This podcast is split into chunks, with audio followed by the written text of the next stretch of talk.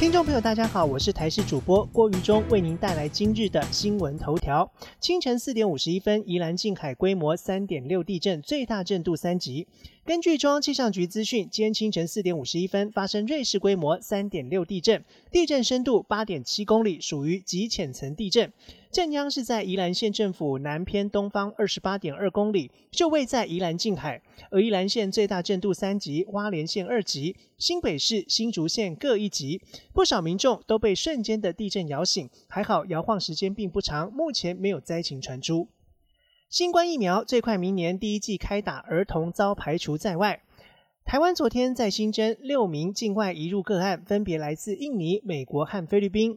全球疫情严峻，大家都关心新冠疫苗什么时候才能开打。指挥官陈时中说，目前已经有跟三家药厂联系，如果在 COVAX 平台顺利的话，最快明年第一季就能够拿到疫苗施打。到时候会依照优先顺序接种，第一线的医事人员、防疫人员优先。另外也会以年龄顺序，不过儿童因为感染风险较低，遭到排除。北台湾比昨天掉八度，中部以北周五恐怕下探十六度。这一周两波冷空气来袭，第一波从昨天晚间开始，持续到周二。今天早上气象局预估北台湾只有二十二度，跟昨天相比，一口气掉八度，感受更为明显。而下一波冷气团预估在周五报道，到时候中部以北只剩下十七、十八度，更有机会下探到十六度。周六、周日早晚最冷，提醒民众要特别留意气温变化。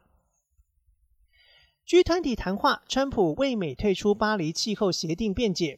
G 团体峰会二十号进行第二天议程，美国总统川普再度透过视讯发表谈话，并为美国退出巴黎气候协定辩解。川普表示，巴黎气候协定是对美国非常不公平的协定。尽管美国退出巴黎协定已经生效实施，而中国国家主席习近平跟日本首相菅义伟都透过视讯再度宣示中日两国的减碳时程跟目标。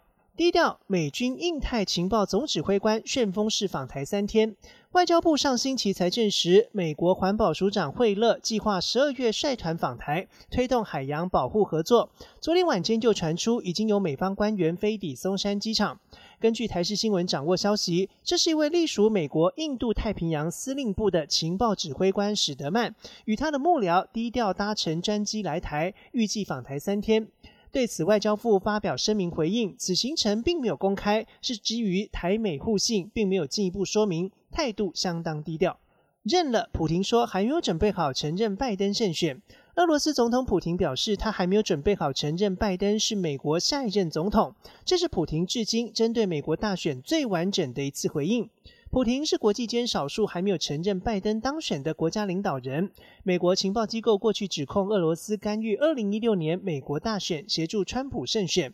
而这次记者问到，迟迟不承认拜登会不会伤害美俄关系？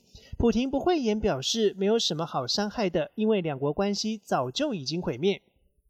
本节新闻由台视新闻制作，感谢您的收听。更多新闻内容，请您持续锁定台视各节新闻与台视新闻 YouTube 频道。